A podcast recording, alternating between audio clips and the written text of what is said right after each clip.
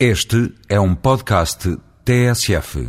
Fernanda Tadeu, professora e casada com António Costa, até junho braço direito de Sócrates, agora presidente da Câmara Municipal de Lisboa, participou na Marcha da Indignação que encheu a cidade com mais de 100 mil pessoas a protestar contra a política educativa deste governo.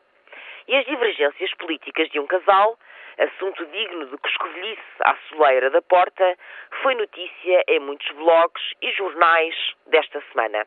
Chegou mesmo à primeira página.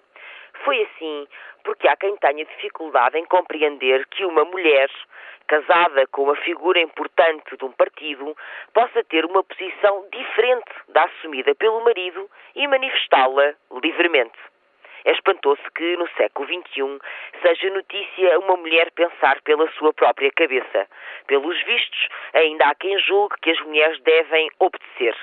Não sabem que as mulheres estudam, trabalham, têm empregos e ideias? Aos que desconhecem esses factos, tenho uma notícia a dar que pode ser profundamente chocante. As mulheres têm, até, opiniões políticas próprias. De resto, de que é que estavam à espera? Que Fernanda Tadeu concordasse com tudo o que o marido decreta?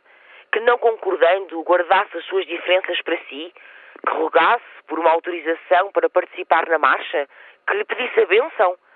Essa concepção do casamento, mais típica do Estado Novo do que da Primeira República, quanto mais da contemporaneidade, levou a que alguns supusessem que se podia tratar de uma manobra de António Costa, que, com a presença da mulher na marcha, prepararia uma divisão no seu partido.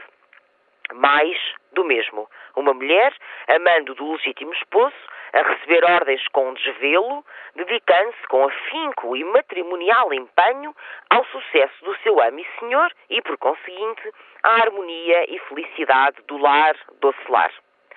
A manifestação dos professores realizou-se no Dia Internacional da Mulher, uma data que serve para lembrar a discriminação e violência a que muitas, sempre demasiadas, são sujeitas e a sua progressiva emancipação.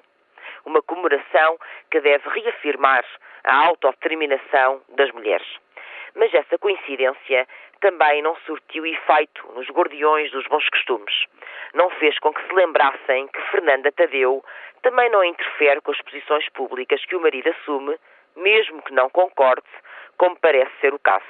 E nem por isso é notícia.